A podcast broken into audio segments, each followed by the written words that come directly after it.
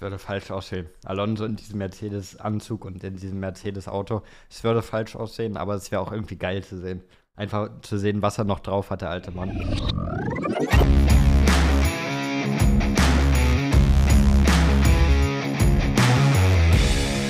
Ladies and Gentlemen, herzlich willkommen zurück zum Undercut Podcast, Episode 10. Ich würde sagen, Perke, wir haben heute einiges an Liveries zu raten und wir haben auch ein paar schöne Donnerstags-News für euch. Ich würde sagen, let's not waste any time. Wir starten mal wieder direkt rein in eine brandneue Episode von Undercut. Richtig, und du hast die Liveries schon angesprochen, deswegen lass uns doch direkt mit den Liveries reinstarten, oder? Denn ein paar weitere Autos haben oder ein paar weitere Teams haben ihre Liveries präsentiert. Nur noch Red Bull fehlt, aber sind wir mal ehrlich, wir wissen alle, wie der neue Red Bull aussieht präsentiert haben sie jetzt neu Aston Martin, Ferrari, Mercedes und V-Carb. Ich tue mich immer noch ein bisschen schwer, das zu sagen. Ich möchte noch Racing Bulls sagen, aber es ist ja V-Carb.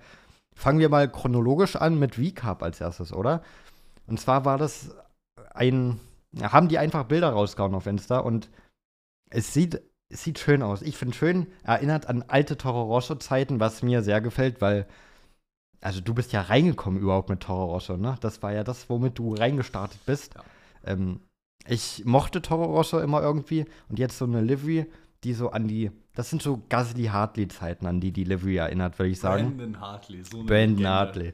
Und ich, ich mag die Livery sehr, bin ich ganz ehrlich. Ähm, ich weiß nicht. Ich, es gibt so wenige Liveries dieses Jahr, wo ich so wirklich der Meinung bin, mh, mm, ich kann mich nicht entscheiden. Entweder ist es so eine solide 2 von 10 oder eine 8 von 10. Da gibt es, wie gesagt, nur ein, zwei dieses Jahr. Das ist eine davon. Auf der einen Seite hast du dieses wirklich, in meinen Augen, wunderschöne Hack, was so wirklich an diese Toro Rosso Zeiten zurückerinnert, auch weil es halt so glänzend ist und nicht matt oder irgendwas, wie zum Beispiel beim Alpha Tauri. Aber dann hast du diesen hässlichen weißen Streifen da vorne drinne, der so gar nicht dazu passt irgendwie. Und ich sehe, du fängst schon an zu grinsen. Das heißt, du findest diesen weißen Streifen wahrscheinlich gerade geil. Aber ich weiß nicht, ich kann, also ich, diese Livery ist im hinteren Aspekt unglaublich geil. Aber so im vorderen Aspekt, warum musste dieser weiße Streifen denn unbedingt rein? Also es, es muss doch nicht sein. Also ich, ich für meinen Teil, ja, finde den weißen Streifen gut. Er passt gut rein, finde ich. Anders als du es jetzt findest das macht die Livy noch mal irgendwie kompletter. So, wenn das nicht weiß wäre, wenn das irgendeine andere Farbe wäre oder im schlimmsten Fall Carbon, wäre wär noch schrecklicher gewesen. Ähm, mir gefällt das Weiß, wenn ich ganz ehrlich bin. Ich mag es einfach. Es ist eine schöne Livy. Von 1 bis 10, wie würdest du die jetzt raten? Wie gesagt, es ist so. Okay, ich, also entweder ist es eine 2 von 10 oder eine 8 von 10. Nehmen wir die Mitte, ist es eine 5 von 10. Das ist aber eigentlich für dieses wunderschöne Heck zu wenig. Also sagen wir so eine. Schwierig, eine 7 von. Nee, 7 ist eigentlich auch zu wenig. Eine 8 von 10. Hätte aber eine 10 von 10 sein können, wenn man dieses, diesen weißen Streifen einfach weggelassen hätte. Dann würde das einfach mh, hm, diesen Ticken besser aussehen. By the way, äh, gerade wo wir beim Thema Livery sind, es haben so viele von euch uns auf Instagram geschrieben. Das ist irre. Also die Inbox ist wörtlich überflutet. Also gebt uns ein bisschen Zeit zum Antworten. wir versuchen so schnell hinterherzukommen, wie es geht. Ja, das finde ich jetzt faszinierend, so wie wir geredet haben, dass du die Livery dann von, auf einer Skala von 1 bis 10 besser bewertest als ich. das finde ich lustig, denn ich gebe der Livery eine 7,5 von 10 so. Ähm, da, das finde ich jetzt gerade faszinierend. So wie wir geredet haben, hat man das, glaube ich, nicht erwartet. Naja, V-Cup abgehakt gehen wir zur nächsten Review, die vorgestellt wurde. Nämlich der Aston Martin war der nächste in der Reihe. Auch sehr früh, nicht so früh wie der V-Cup wurde released, aber auch sehr früh der Aston Martin. Die haben sich auch ein schlechtes Datum ausgesucht, Aston Martin. Super Bowl Montag, nach dem Super Bowl und dann direkt frühs. Also so also wer das sich überlegt hat, ist wirklich blöd. Wir haben den Aston Martin Release schön verschlafen. Ich wollte gerade sagen, jeder, der die Undercut Unleashed Episode gehört hat, die vierte, jetzt vom Montag, der weiß ganz genau, was abgegangen ist. Wir haben uns schön vorgenommen gehabt, da aufzustehen, diesen Launch wieder zu streamen. Was ist passiert? Wir haben beide komplett unseren Wecker ignoriert. Ich habe ihn nicht mal gehört. Du hast ihn einfach wieder ignoriert und ausgemacht. Ja, wurde nichts mit dem Stream. Nee, das wurde nichts und im Nachhinein bin ich da auch nicht wirklich traurig drüber, weil so viel sieht hat sich. Aus. Es sieht relativ ähnlich aus, ja, der Aston Martin, es wurde nichts geändert, aber if it works, don't fix it. Irgendwie, so geht der Spruch nicht, oder? If it ain't broke, don't fix it. So, ey, das ist früh am Morgen. Das ist früh am Morgen. Wir nehmen so zwischen 8 und 9 auf. Das ist noch sehr früh am Morgen heute. Man möge es mir nachsehen, sag ich mal. Es, das Auto war letztes Jahr schön. Das Auto ist dieses Jahr schön. Man hat das Kleine, was man gemacht hat, passt zum Auto, finde ich. Ich finde, das ist ein rundum gelungenes Ding. Wie würdest du es bewerten? Das ist die entscheidende Frage. Ich würde wahrscheinlich, ich, ich würd wahrscheinlich eine 8 geben. Das Auto ist maximal eine 5. Das ist, das ist, das ist, das ist alle.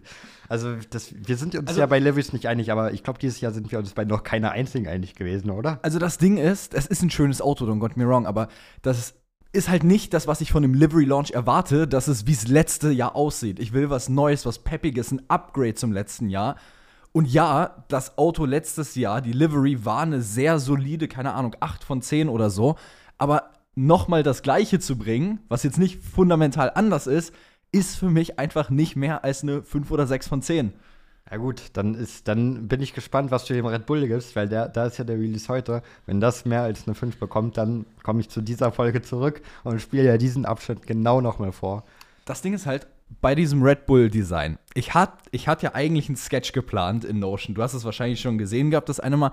Und zwar äh, POV der Red Bull-Designer jedes Jahr. Ich habe den aber gescrapped, weil ich habe ihn aufgenommen und habe gemerkt, der ist richtig scheiße geworden. Irgendwie hat der nicht funktioniert. Das war, to be fair, auch eine sehr late-late-evening-Aktion. Versuchen noch ein Video rauszupushen.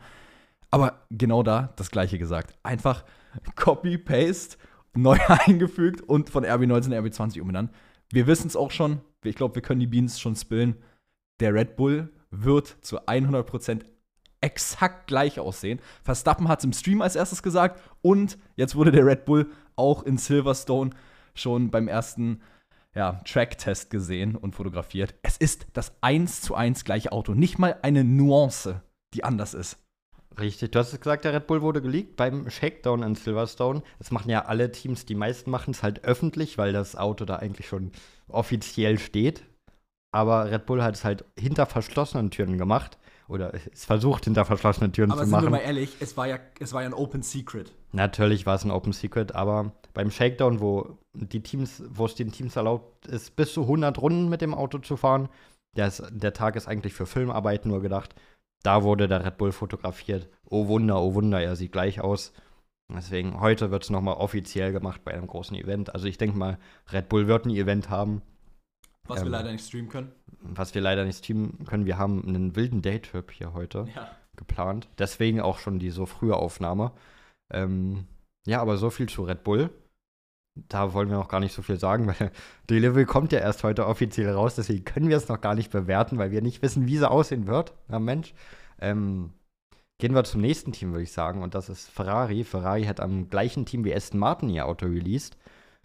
Und da bin ich zwiegespalten, was Ferrari angeht. Macht euch bereit für die nächste Kontroverse im Thema Paul und Perkes Livery-Meinungen. Denn diese Livery ist für mich sehr, sehr geil. Sie ist ein klares Upgrade im Vergleich zum letzten Jahr. Diese weiß-gelben Linien, diese gelben Outlines, auch allein dieser neue Ton vom Rot und der Fakt, dass es es wirkt auch so ein anderer Mattton irgendwie dieses Jahr, als hätten sie da irgendwas verändert. Sehr, sehr geil. Vor allem auch, dass der Heckflügel dieses Jahr rot mit drin hat und nicht einfach pur schwarz ist wie letztes Jahr aus Carbon, sondern wirklich oben diesen roten Teil noch mit drin hat. Sehr, sehr geil. Klares Upgrade, kriegt eine solide 8 von 10. So, und jetzt kommt die Gegenmeinung dazu. Ähm, ich fange mal so an. Die Rennanzüge mag ich. So, die Rennanzüge von Ferrari mag ich, aber ich finde, auf diesem Auto ist mir das Gelb fast sogar ein bisschen zu präsent. Ich, mir ist da zu viel Gelb drauf. Das Gelb passt da nicht, meiner Meinung nach. Das Gelb passt da einfach nicht hin. Pluspunkt für den Ferrari. Die haben auf Carbon geschissen, das war denen egal. Die haben gesagt, wir klatschen das voll mit Farbe, so wie es sich gehört. Mag ich. Aber das war es dann auch mit Pluspunkten, die ich so groß finde. So, der, der Heckflügel mit dem Touch Rot, dass er nicht full schwarz ist, finde ich auch gut. Ich hätte einen weiß noch besser gefunden, weil wir kennen ja die Special Livery mit dem weißen Heckflügel, das war geil. Aber an Special Liveries will ich das jetzt mal nicht messen. Aber ich finde dieses Gelbe, das Gelbe, die gelben Outlines auch um die Nummern rum und so weiter, das macht mir das komplette Auto irgendwie kaputt. Ich, ich weiß nicht warum, aber es macht mir das Auto kaputt. Ich kann da nicht mehr als eine 5 geben. Es geht nicht. Okay, also wir merken, wir kommen heute bei Liveries auf keinen gemeinsamen Nenner. Und ich kann euch auch jetzt schon garantieren, das wird auch bei der letzten Livery, die jetzt gele äh, ge geleakt, wollte ich schon sagen, gelauncht ist, nicht der Fall sein, nämlich Mercedes. Die ist auch gestern neben McLaren, McLaren hatten wir ja to be fair schon vor einem Monat gesehen. Ähm, Mercedes, das ist, glaube jeder, der die Insta-Stories gestern schon gesehen hat, so ein ziemlicher kontroverser Punkt bei uns. Ich habe gesagt, ich kann mich nicht entscheiden, ob ich dieses Auto schlecht oder gut finden soll. Es ist eins der beiden, wo das so ist. Ich glaube aber, ich kann mich jetzt für eine der beiden Seiten entscheiden. Und zwar, auch wenn es natürlich wieder voll in die Memes reinpasst, dieses Auto, es tut mir leid, ich habe es mir nochmal angeguckt. Dieses Auto, es sieht so gottlos hässlich aus. Also, wie dieser Silberton in diesen Schwarzton übergeht, dieser Gradient, das ist so unpassend, meiner Meinung nach. Ent entweder machst du ein Silberauto oder du machst ein schwarzes Auto, aber du machst doch keine Kombination dazwischen. Ich weiß, ich werde wahrscheinlich hier jetzt richtig viele Hater und äh, Leute haben, die mit mir disagreeen werden, aber warum nicht einfach so ein klassischer 2014-Look von pur reflektierendem Silber? Ja, ich weiß, es geht um Gramm, Farbe, etc., aber come on, gib mir doch einfach dieses klassische Silver Arrows zurück, anstatt mir so eine Kack-Gradient-Livery zu geben, wo man sich so denkt, ah, wir können uns nicht entscheiden, wir machen beides. So, das Auto ist ein Brett. Das ist ein absolutes Brett, das Auto, finde ich. Also klar, die haben, Mercedes hat einiges mit Carbon gemacht, ja. Da ist Carbon schon relativ präsent beim Auto. Mag ich auch nicht. Das heißt, das gibt auch, das kann keine 10 von 10 sein, allein weil so viel Carbon da ist. Aber dieses Auto ist ein Brett für mich. Wir, du hast es gerade noch mal offen. Es so, ist das, wunderschön. Das es ist Ding wunderschön. Ist, wenn ihr mal auf den offiziellen Mercedes-Account geht und dann dieses ange, diesen angepinnten Post anguckt, von vorne sieht das Auto so wie ein klassischer Silver Arrow aus, gefällt mir. Dann, wenn du es so die Bild 2 und 3 siehst, da finde ich diesen Gradient so scheiße hässlich. Von so leicht hinten auf Bild 4 sieht es sehr, sehr geil aus. Aber Mm, dieser Gradient von der Seite äh, passt nicht. Also, wenn du es von hinten oder vorne betrachtest, voll fein, aber so, mm, dieser Side Gradient gibt mir so richtig so ein Ick irgendwie. So, ich finde, da passt alles. Das ist eine 9 von 10 für mich, die Livery. Bis jetzt die, also, wir wissen ja, wie der Red Bull aussieht. Mercedes hat für mich die beste Livery im ganzen Grid. Sage ich, wie es ist. Der Mercedes ist das schönste Auto im ganzen Grid, das wir nächstes Jahr haben werden. Natürlich ich sag's immer wieder, man muss sehen, wie es wirklich auf der Strecke aussieht. Gerade Bahrain wird da schön, weil da hast du direkt Abend-Nachtrennen, da hast du direkt die Scheinwerfer, die draufknallen. Das ballert noch mal mehr, finde ich, bei Liveries. Ähm, aber Stand jetzt, wir haben nur Bilder und Videos von den ganzen Autos, nicht auf der Strecke. Das ist der Mercedes mit Abstand das schönste Auto im ganzen Grid. Also ich bleibe dabei, das mit Abstand am besten aussehende Auto ist einfach der äh, Wagen von Steak. Und jetzt, aber, weißt du, was ich auch letztens gedacht habe? Jetzt stell dir mal vor, dieser Wagen bei einem Nachtrennen, aber das wäre eine Glow-in-the-Dark Paint, die die da drauf haben.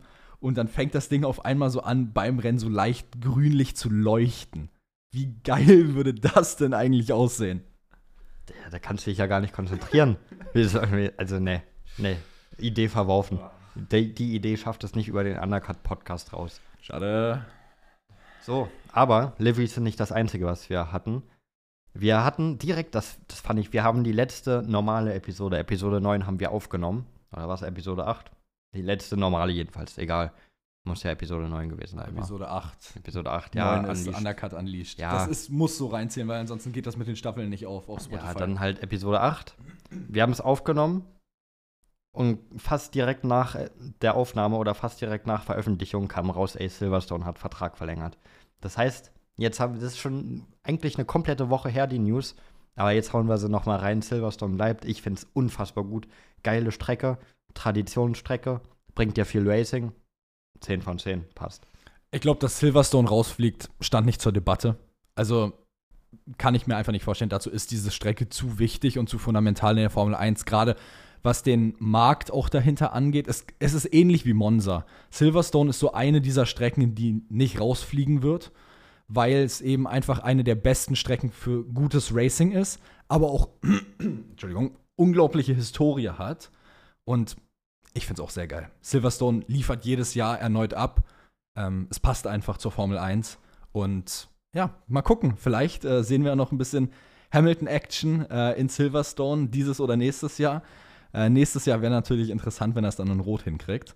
Ähm, aber mal abwarten. Schauen wir mal, was wird. Ähm, so, wo wir aber gerade bei Mercedes waren, weil ich es gerade angesprochen hatte mit Hamilton, wir haben noch eine kleine Mercedes-News, die ich jetzt einfach mal hier mit reinschreibe. Und zwar beim Launch, hast du mir erzählt, wurde announced, dass äh, Frederik Besti äh, Mercedes-Ersatzfahrer ist. Jetzt ist die Frage, die ich mir stelle: Ist er exklusiver Mercedes-Ersatzfahrer oder bleibt Mick Schumacher trotzdem noch?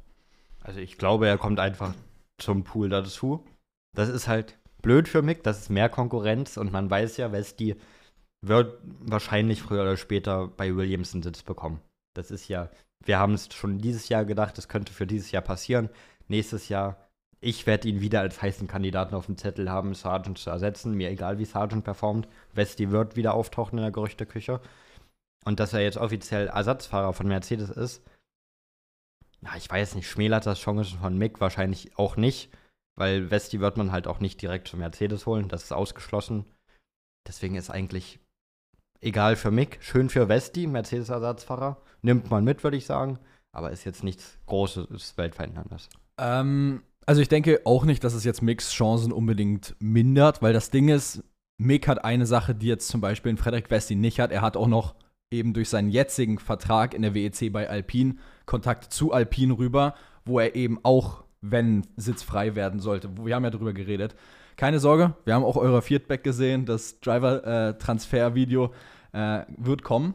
Ähm, und falls zum Beispiel ein Ocon oder Gasly zu Mercedes gehen sollte, dann bin ich mir auch ziemlich sicher, würde man eher einen Schumacher holen als einen Duen, ähm, weil eben Mick ja schon Erfahrung hat mit dem ganzen Formel 1-Business. Was mir aber auch gerade noch eingefallen ist, ähm, und zwar bezüglich Mercedes, das hatte ich jetzt letztens gelesen, ähm, nämlich dass Kimi Antonelli, ich glaube, über den Namen werden wir in der Zukunft noch recht häufig reden, wenn er sich in der Formel 2 behaupten kann. Ähm, ist wohl laut einigen Berichten für 2025 jetzt schon der Hauptersatz für Lewis Hamilton.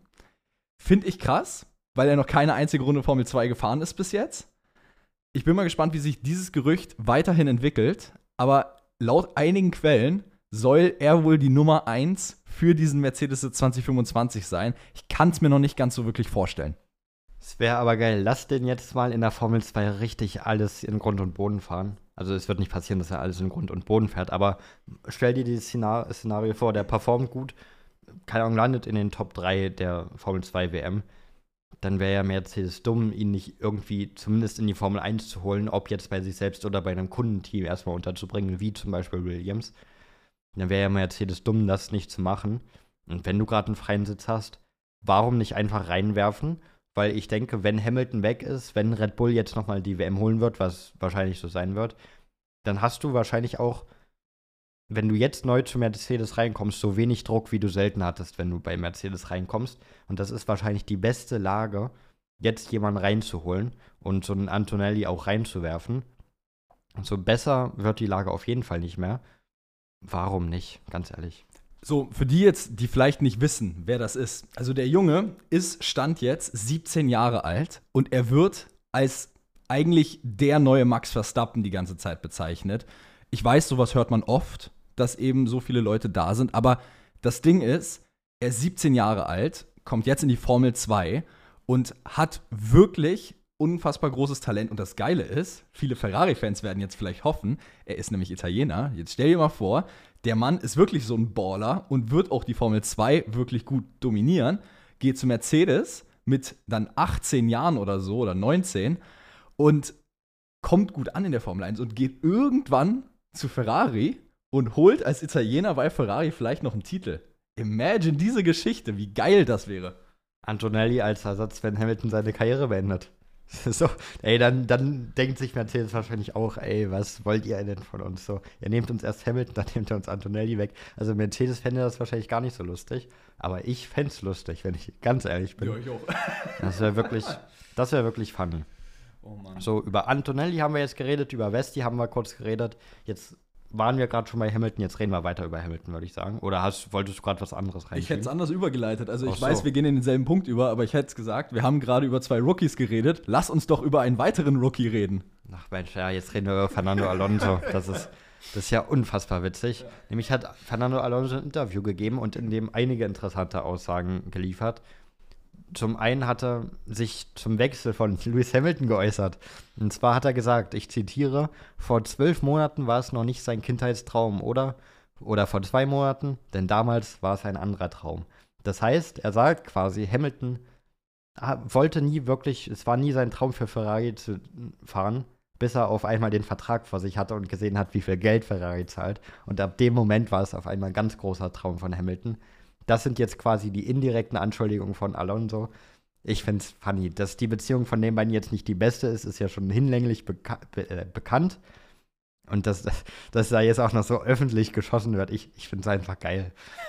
Also das Ding ist halt, auf der einen Seite, ich glaube, Hand aufs Herz, natürlich, wenn so viel Geld wie in dem Fall ja reported bis zu 100 Millionen im Jahr im Spiel ist, fällt die Entscheidung geben ein bisschen leichter.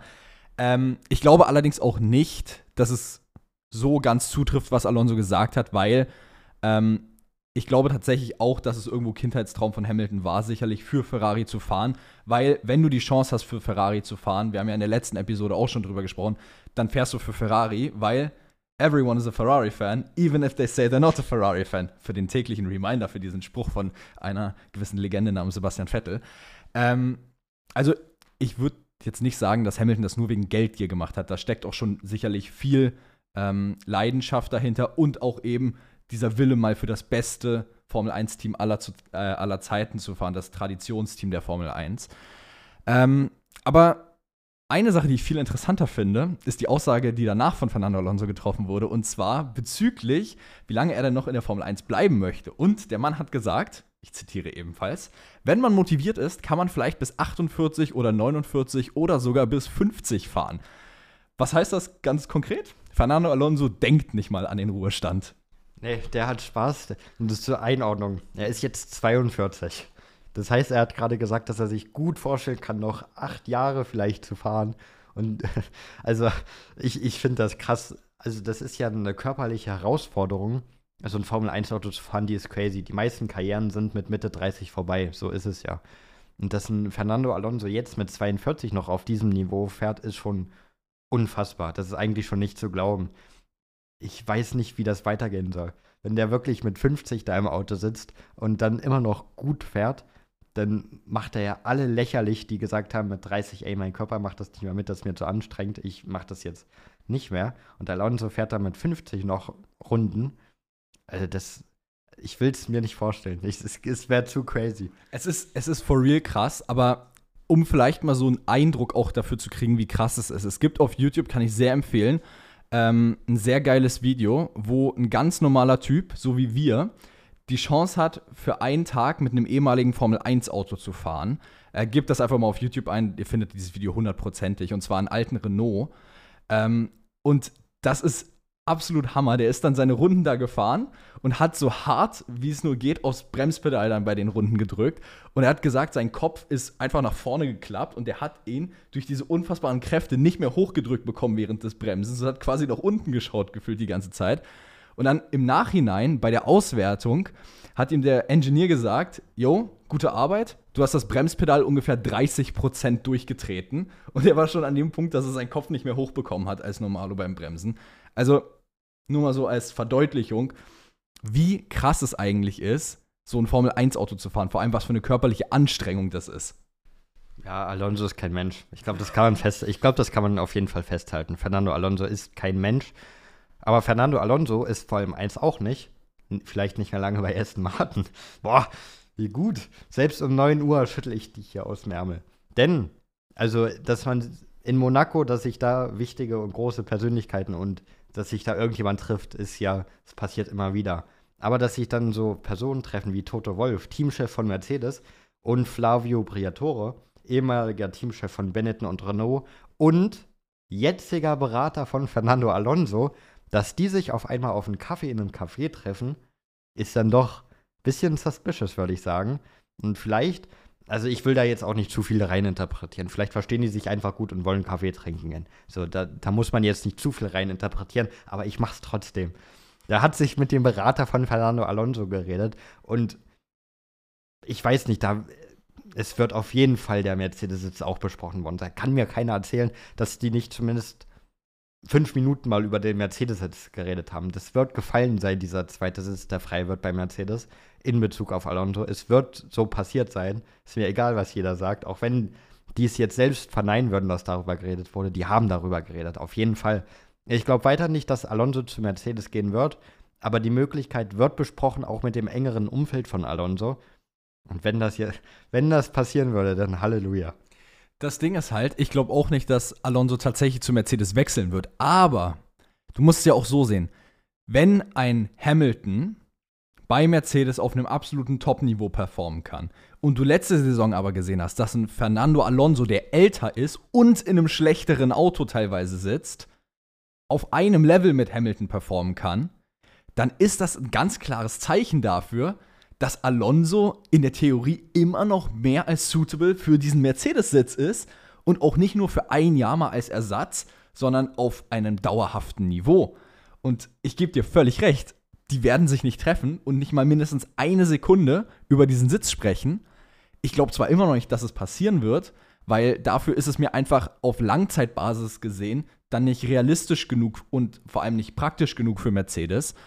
Aber ich sag's mal so, gegen eine Ein-Jahres- oder Zwei-Jahres-Option würde jetzt in der Theorie ja nichts sprechen, wenn du dann eben zum Beispiel Kimi Antonelli, ich bringe diesen Namen, glaube ich, viel zu oft, irgendwann in die Formel 1 in den Williams kriegst und dann einen Übergangspiloten brauchst. Wie gesagt, wird nicht passieren, aber es wäre eine theoretische Option, die man bei Mercedes durchaus betrachten könnte. Das würde falsch aussehen. Alonso in diesem Mercedes-Anzug und in diesem Mercedes-Auto. Es würde falsch aussehen, aber es wäre auch irgendwie geil zu sehen. Einfach zu sehen, was er noch drauf hat, der alte Mann was er mit einem absoluten Top-Auto, was der Aston Martin ja jetzt wirklich nicht ist, noch zeigen kann. Und es wäre interessant zu sehen. Was auch interessant zu sehen sein wird, ist die neue Saison von McLaren. Denn die hatten auch gestern ihr offizielles Launch-Event, auch wenn die Livery natürlich schon länger bekannt ist. Ich glaube, vor zwei Wochen wurde die schon offiziell rausgehauen. Und da wurden ein bisschen auch die Erwartungen gedämpft an die neue Saison. Man hat ja jetzt gedacht, McLaren wird groß auffahren. Norris hat den Vertrag verlängert, auf Social Media richtige Promo-Phase fürs neue Auto. Whatever it takes. Whatever it takes. Und jetzt hat Zach Brown gesagt, wir müssen realistisch bleiben, denn jedes Team wird in der Vorsaison Fortschritte gemacht haben. Der wahre Test, ob wir Schritte in die richtige, in die richtige Richtung gemacht haben, wird das Qualifying in Bahrain sein. Klar kannst du dir jetzt noch nicht sicher sein, ob dein Auto wirklich geil sein wird. Aber ich glaube, bei auch mir sind die Aussagen auch relativ egal. Ich glaube, bei McLaren ist man sich relativ sicher, dass man ein richtig geiles Auto gebaut hat. So, da kann Zach Brown auch noch so viel Erwartungen dämpfen, wie er lustig ist. McLaren wird da unfassbar gut auftauchen. Und ja, natürlich muss er das sagen. Der kann ja nicht sagen, wir werden hier Weltmeister. Das kann er ja nicht sagen.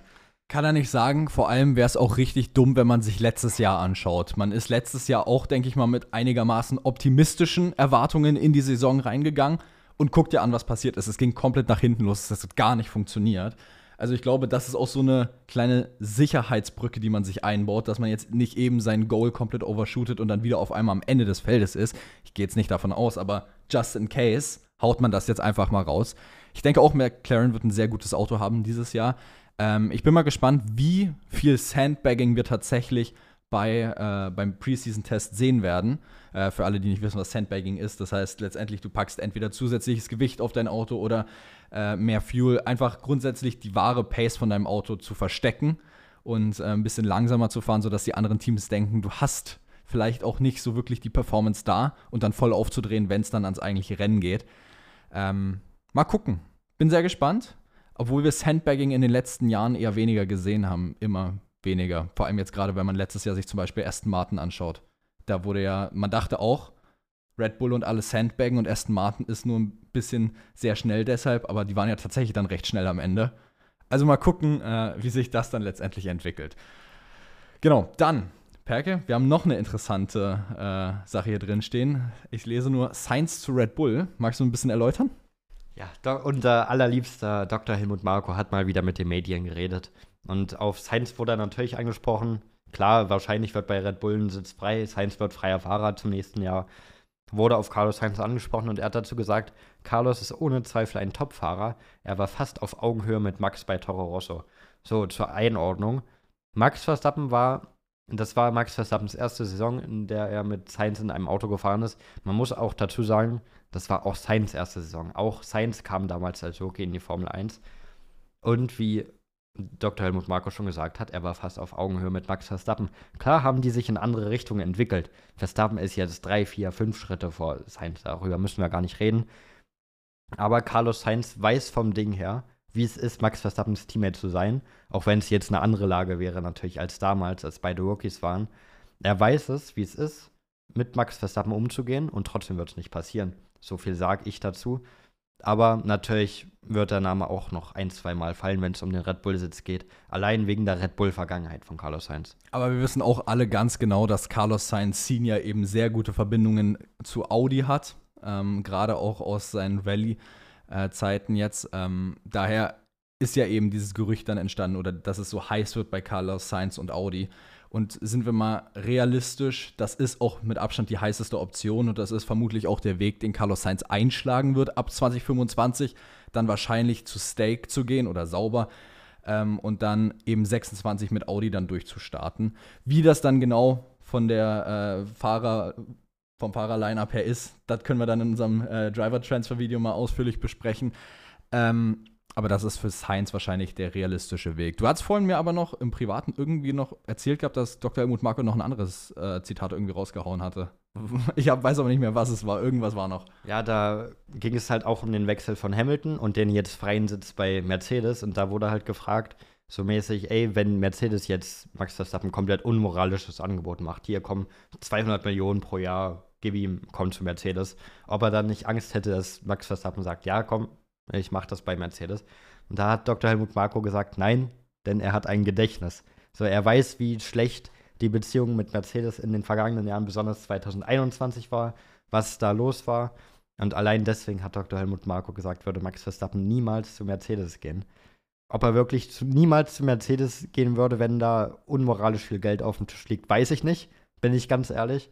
Aber das ist erstmal intern bei Red Bull ist man sich sicher, dass Max Verstappen niemals zu Mercedes gehen würde. Also das Ding ist halt, wenn ich mir Verstappen bei einem anderen Team vorstellen kann, dann ist es gerade Mercedes. Eben, eben. So, ich kann mir bei Ferrari, das passt nicht. So, das passt bei keinem anderen Team, aber Mercedes, irgendwo kann man sich das schon vorstellen.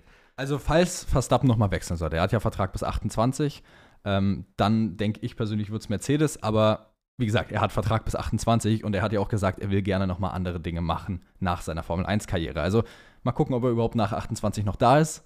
Das ist, glaube ich, aktuell die größte Frage, die im Raum steht. Nicht, ob der Mann noch bis 28 da sein wird. Ich glaube, das ist fix, dass der Mann noch weiterfahren wird bis 28. Aber mal gucken, was danach kommt. So, liebe Freunde, ähm, falls euch der Podcast gefallen hat, dann lasst gerne eine 5-Sterne-Bewertung da, denn wir sind am Ende angekommen. Und ähm, ja, lasst gerne auch ein Follow da. Dann Glocke aktivieren, damit ihr keine Episode verpasst. Und ich würde sagen, wir hören uns dann am Montag zur äh, Undercut Unleashed Episode 4 Part 2. Bis dahin, ich wünsche euch ein schönes Wochenende. Haut rein. Ciao, ciao. Ciao, ciao.